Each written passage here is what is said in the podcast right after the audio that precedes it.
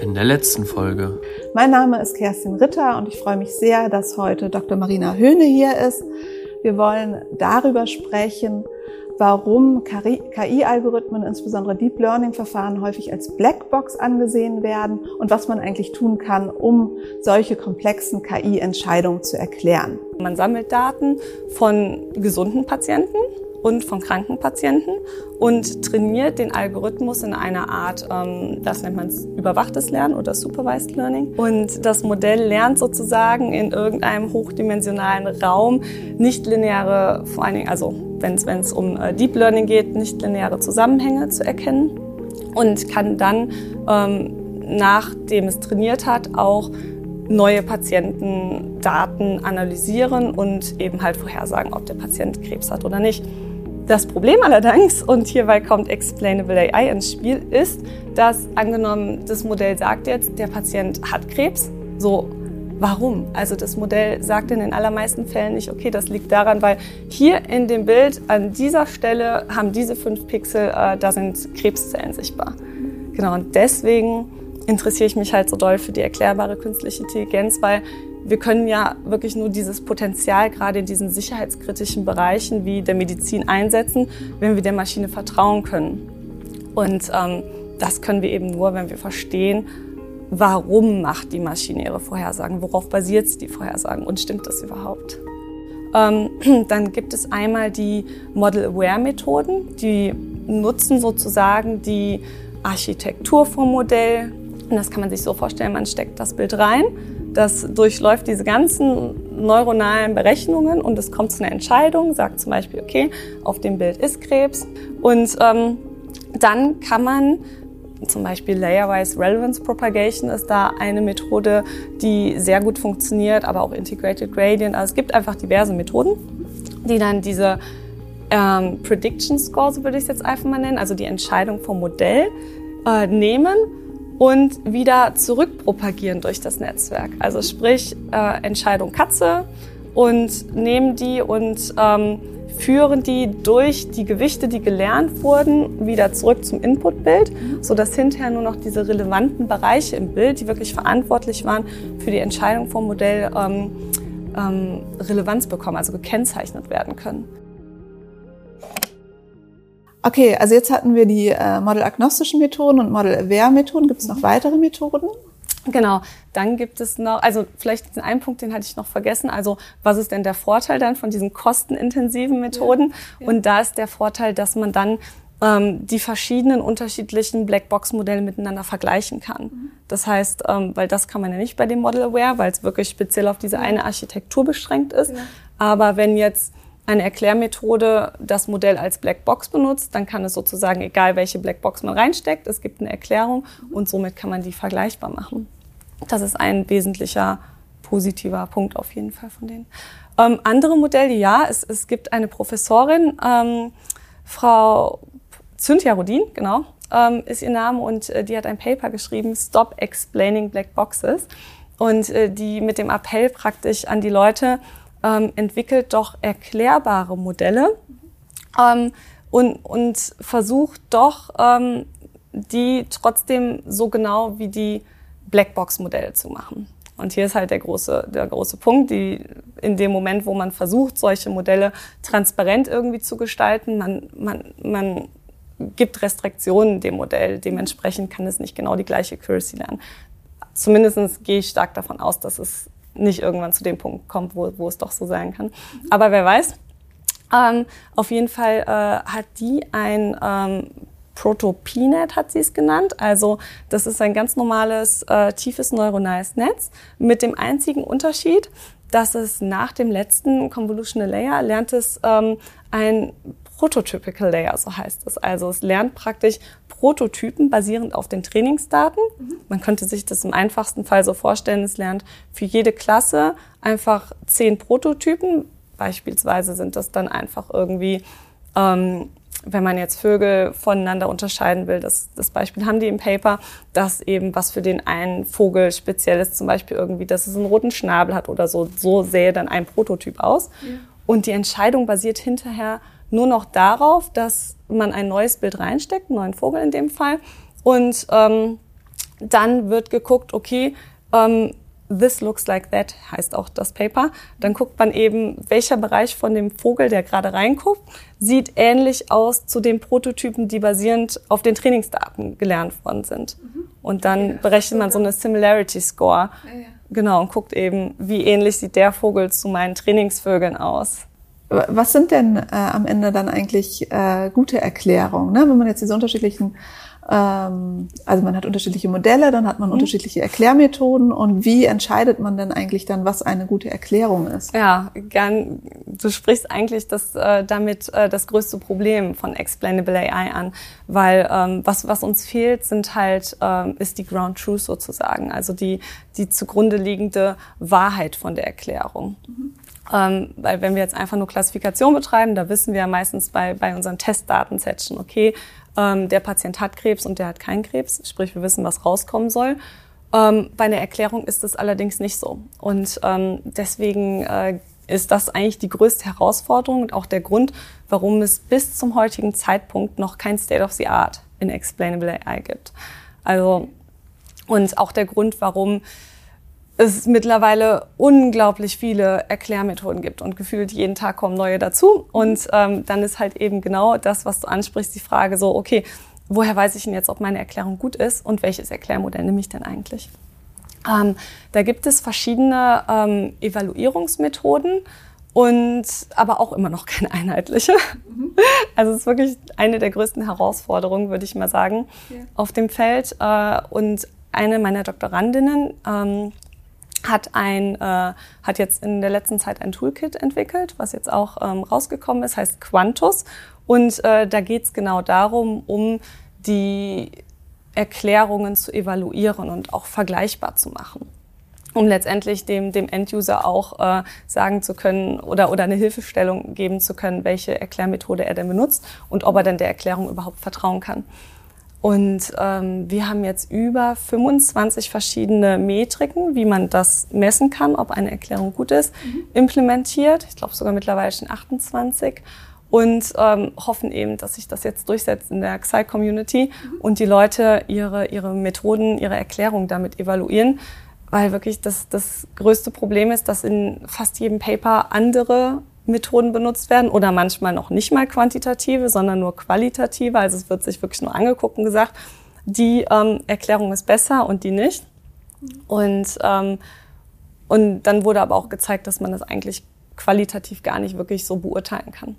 Ähm, und eine Methode, die vielleicht die intuitivste ist, ist Pixel Flipping nennt sich das. Und man geht hin, man hat jetzt äh, die Erklärung zu einem Bild, beispielsweise zu, ähm, ich finde es immer mit Hunden und Katzen so anschaulich. Also wir haben jetzt eine Katze. Ähm, Leute mögen irgendwie Katzen, in ganz vielen Papers sind immer Katzenbilder. Und wir haben jetzt die Erklärung und sagen, die Augen, die Ohren und die Nase waren entscheidend. Und das sehen wir dann in sogenannten Heatmaps. Ähm, das bedeutet, wir die Heatmaps sind meistens in, in so einem Farbschema, ähm, wo blau bedeutet, es war nicht relevant für die Entscheidung, ähm, Klasse Katze für das Modell und äh, die Bereiche im Bild, die als in der Erklärung, die als rot markiert sind, die waren relevanter für das Modell. Also darauf hat seine Entscheidung basiert. Und was man jetzt macht, ist, man geht hin und nimmt das relevanteste Pixel, also das röteste in dem Fall, und ähm, fängt an, das zu flippen. Also ersetzt das entweder durch einen schwarzen Value oder durch einen zufälligen Wert. Mhm. Ähm, und dann guckt man, wie ändert sich denn meine Prediction für das Bild. Also wenn die Prediction Score, die das Modell ausgespuckt hat, vorher irgendwie, wenn wir jetzt in Wahrscheinlichkeiten denken, 95 ähm, gewesen wäre und wir ändern das relevanteste Pixel, dann, dann kriegt man sozusagen so eine Kurve ähm, und die Prediction Score sinkt beispielsweise auf, weiß ich nicht, 95 oder so. 95 hatte ich, 94 und so weiter. Und so ähm, flippt man halt immer die Pixel ihrer Relevanz nach, bis man dann so einen Abfall der Prediction Score beobachten kann. Mhm. Wenn man das so, also Y-Achse wäre dann die Prediction Score und X-Achse wäre die Anzahl an Pixeln, die man flippt. Genau. Und da könnte man jetzt sagen, okay, wenn, ähm, wenn ich eine richtig gute Erklärung habe, dann, dann ist meine Kurve sehr steil, sozusagen meine Methode hat die wichtigsten Pixel erkannt und wenn ich die ändere, Genau, dann fällt meine Prediction Score. Wenn ich jetzt eine Erklärung habe, die nicht ganz so gut ist, die auch irgendwie viel Hintergrund als relevant zum Beispiel gesehen hat oder äh, also als relevant angibt oder beispielsweise irgendwas vom Katzenkörper, was aber gar nicht so diskriminativ ist und wir ändern das, dann ist eben die Prediction Score, geht die nicht ganz so schnell runter, weil wir immer noch wichtige Informationen im Bild gelassen haben. Genau, das ist so eine Methode, die ich auch in meinen Papers gern benutze, um herauszufinden, ob denn die Erklärung Sinn macht. Ja. Okay, und das Pixel Flipping, das guckt ihr mhm. euch dann für einzelne Bilder an und ähm, ihr mittelt dann die Kurven zum Beispiel und guckt euch dann ab, wie, wie die Steigung ist zum genau, Beispiel. Genau, also okay. würden das dann für tausend Bilder dann, machen. Und okay, und wo ihr die steilste Steigung habt, da ist es dann, das ist dann die beste Methode quasi. Genau. Ist das, okay, das ist interessant. Und du hast ja auch gerade schon von diesen ähm, automatischen Metriken quasi gesprochen, ne, die ihr dann ähm, berechnet. Spielt denn irgendwo auch der Mensch oder der Arzt eine mhm. Rolle für eine mögliche Ground Truth? Also jetzt zum Beispiel im Bereich der Medizin, mhm. wenn der Mediziner jetzt sagt, ja, das hier sind aber Krebszellen und das hat der Algorithmus nicht erkannt, mhm. dass man dann sagen würde, ja, der Algorithmus hat irgendwie nicht das Wesentliche gefunden. Spielt es auch eine Rolle oder spielt es eher am Rande eine Rolle? Also äh, gerade in der Medizin, in diesen sicherheitskritischen Bereichen, würde ich sagen, es spielt eine riesengroße Rolle. Ja. Ähm, vielleicht um da kurz äh, das Beispiel zu nennen, ähm, das ist, ich würde mittlerweile sagen, unserer Community fast schon berühmt, ist eben die, dieses ähm, Clever Hans genannt. Und zwar ist das, ähm, da wurden Bilder klassifiziert, das war irgendwie Pferd, weiß ich nicht, Katze und also verschiedene Sachen wurden, ähm, wurden ähm, vorhergesagt von, von den Bildern.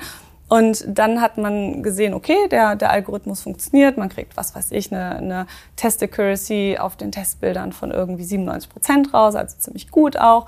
Und hat dann auch gesehen, okay, die Pferdebilder wurden eigentlich immer richtig klassifiziert. So, und dann hat man mal Erklärungen darauf angewendet und hat dann plötzlich herausgefunden, dass ähm, der Algorithmus überhaupt gar nicht das Pferd benutzt hat, ähm, um das Pferd als Pferd zu klassifizieren, sondern in, in dem Bild war ähm, immer unten der Name von dem Fotografen, der die Bilder aufgenommen hat und seine E-Mail-Adresse oder, oder seine Webadresse genau zu sehen. Und ähm, da das immer nur auf den Pferdebildern war, hat das Modell natürlich äh, das gelernt. Und es war viel einfacher für das Modell, den, den Text von, von anderen Tieren zu unterscheiden als jetzt äh, das Pferd. Und äh, das ist ein ganz wichtiger Punkt. Das heißt, ähm, wenn da kein Experte mal drauf gucken würde, gerade jetzt, bei, wenn es um Krebsdaten geht, ähm, dann kann es ja gut sein, dass das Modell was ganz anderes gelernt hat. Beispielsweise auch irgendwelche Textdaten, die immer bei den Krebspatienten drin waren. Vielleicht hat man da oben irgendwo in, in der steht rechten Ecke oder sowas, genau, steht da, steht da irgendwas Bestimmtes drin. Ja. Und ähm, dann, dann macht da daraufhin der Algorithmus seine ähm, Predictions. Genau. Ja, und gibt es Beispiele in der Medizin, wo auch so ein clever Hans mhm. Verhalten äh, genau. festgestellt worden ist? Ähm, jetzt gerade in, in äh, Zeiten von Corona, ähm, da wurde herausgefunden, dass, wie war das, ich glaube, anhand von Röntgenbildern, ähm, wurde geschaut, ob oder wurde vorhergesagt, ob jemand an Covid erkrankt ist, weil also die Lunge wurde praktisch geröntgt, oder ob es ähm, eine bakterielle Entzündung ist oder ob derjenige gesund ist oder so. Und ähm, es wurde dann herausgefunden, dass bei diesem bestimmten Datenset der Algorithmus sich immer für, für Corona entschieden hatte, wenn viele Kabel im Hintergrund waren. Mhm. Und der Grund können wir uns denken, ähm, weil die Leute liegen ja meistens auf der Intensivstation und haben dann ähm, ganz viele Beatmungskabel und so immer äh, dabei gehabt. Und äh, das war, hat der Algorithmus dann gelernt.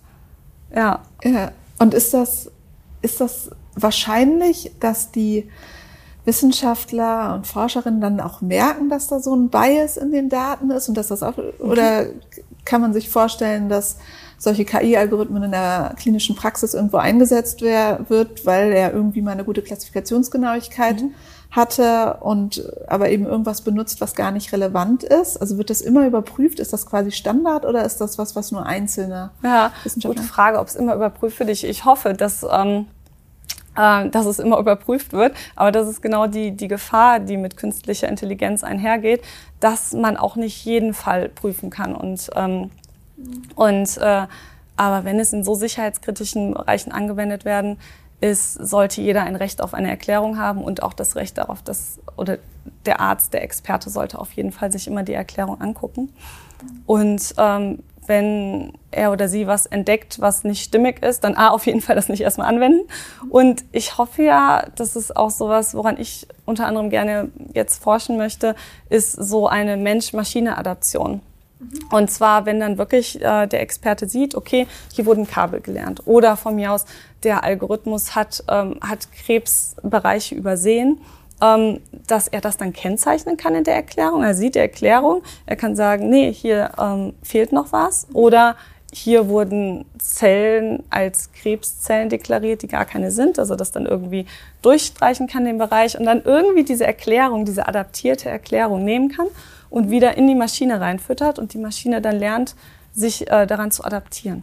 Aber genauso kann es ja auch in ähm, andersrum sein, dass die Maschine eine Erklärung liefert und der Arzt plötzlich denkt, ach Mensch, da habe ich ja was übersehen. Ähm, mhm. Und so, so dass man noch was Neues, neues genau. Wissen generiert. Genau, quasi, auch neues Wissen generiert. Ja. Gerade auch so, ah, okay, jetzt sind wir im medizinischen, aber auch im Klimabereich vielleicht irgendwelche Klimaphänomene noch finden. Mhm. Ähm, bezüglich der globalen Erderwärmung und so. Also das ist auch noch ein anderer großer Themenbereich, ja, mit dem ich mich gerade beschäftige.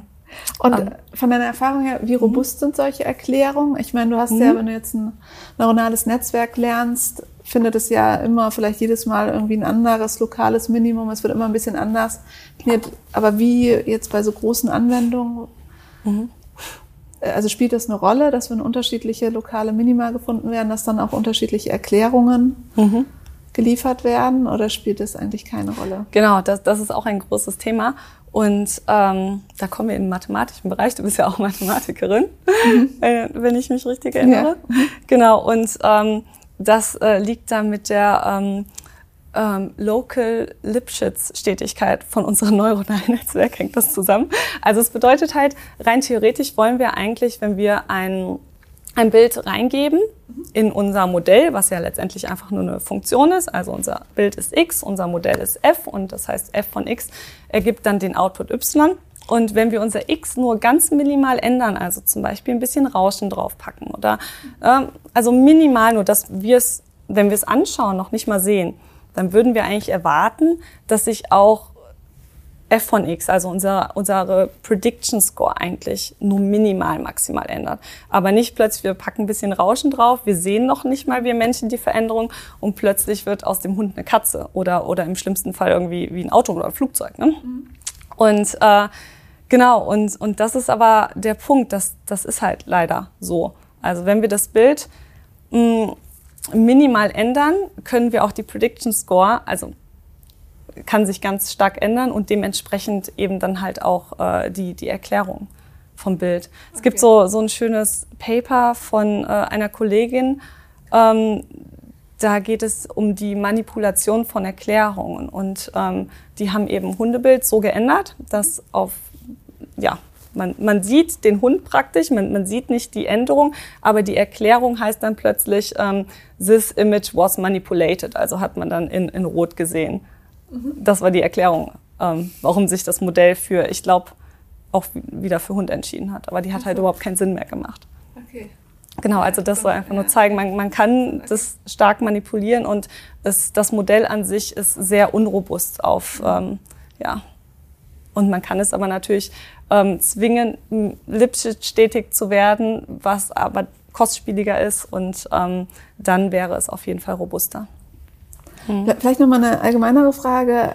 Würde, wie siehst du die Wichtigkeit von Transparenz in der Medizin? Also ist das, ist das was, was es immer geben muss? Also ich meine, ein bisschen hast du vorhin schon gesagt, ne? Eigentlich muss es immer eine Erklärung geben zu so einem Modell. Ist das, ist das, also ist das so eine Art Forderung? Ist das, ist das so, was du dir ja. vorstellst? Das ist, das ist eine ähm, spannende Frage und äh, ich habe mal ähm, ich glaube, auf YouTube habe ich das geschaut. Äh, da gab es eine Diskussion vor ein paar Jahren zwischen Jan LeCun und noch anderen Wissenschaftlern. Ähm, und zwar ähm, zwei haben den Standpunkt vertreten, dass wir Erklärbarkeit überall und immer brauchen. Mhm. Und Jan LeCun unter anderem mit noch einem anderen hat, ähm, hat eben den anderen Standpunkt vertreten. Also wir brauchen es nicht immer. Okay. So, und dann war dieses, äh, dieses schöne Beispiel irgendwann, ähm, ich gucke mal, ob ich es noch hinkriege, aber es war so, okay, es, es geht um eine Operation und ähm, wenn die praktisch funktioniert, dann kann man weiterleben und wenn die aber nicht funktioniert, dann stirbt man. So und, und der Experte, also der Arzt, wenn der operiert, dann gelingt die Operation zu 75 Prozent nur. So. Mhm. Ähm, allerdings kann der auch erklären, warum es schiefgegangen ist. So. Und wenn der ähm, Roboter ähm, die Operation macht, dann hat derjenige, also dann funktioniert es zu 98 Prozent. So, kann aber nicht erklären, warum es was gemacht hat. So, und dann war die große Frage an das riesengroße Publikum, okay, wer würde sich denn vom Experten operieren lassen? Ich glaube, es hat kein einziger aufgezeigt. Und wer würde sich dann vom Roboter operieren lassen? Ja, und alle haben aufgezeigt. Und das zeigt wiederum, okay, wenn, wenn es halt wirklich ne, ganz akkurat ist, ist die Frage, so brauchen wir immer eine Erklärung.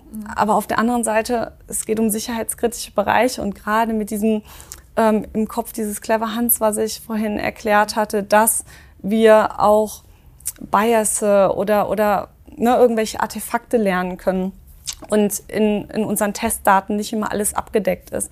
Gerade deswegen brauchen wir eigentlich immer schon ähm, auch einen Experten oder zumindestens, dass ähm, das Modell, dass die KI nicht alleine entscheiden kann, sondern immer noch ein Experte da ist, der guckt sich das an. Ja. Und dass das er die letzte genau.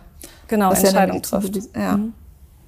ja, ich meine, man könnte ja auch sagen, dass man, äh, während man noch ein Modell validiert, dass man dann guckt, ob man irgendeinen so Bias identifiziert und braucht dann aber vielleicht später, wenn man es wirklich anwendet, nicht mhm. immer die Erklärung. Mhm. Andererseits wollen natürlich äh, gerade Patientinnen oder auch Ärzte mhm. vielleicht dann irgendwie bestimmte Erklärungen auch haben. Ne? Warum denkt jetzt die Maschine eigentlich, dass ja. das oder das vorliegt? Ne? Das ist eine äh, schwierige Frage.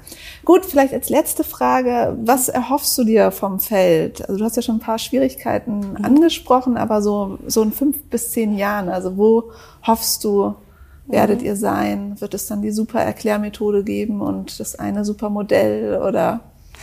Also ich hoffe mir auf jeden Fall, dass wir, dass wir es schaffen, äh, die Evaluierung voranzutreiben. Ähm, im besten Fall natürlich mit Quantus, was wir jetzt entwickelt haben. Ja. Aber ich hoffe einfach, dass, dass darauf ähm, mehr ja, der Fokus jetzt gelegt wird und nicht immer nur auf mehr Erklärmethoden, weil ja, wir haben schon ein ganzes Meer aus Erklärmethoden. Wir müssen langsam gucken, welche funktioniert am besten und, ähm, und welche sollte man wann benutzen. Genau, das auf jeden Fall. Was ich mir hoffe in zehn Jahren, ist es, ist es schwierig zu sagen, weil ähm, auf der einen Seite ist dieser ja, Machine Learning ein, ein sehr schnell lebendes Feld. Auf der anderen Seite kommen wir doch gefühlt nicht wirklich voran.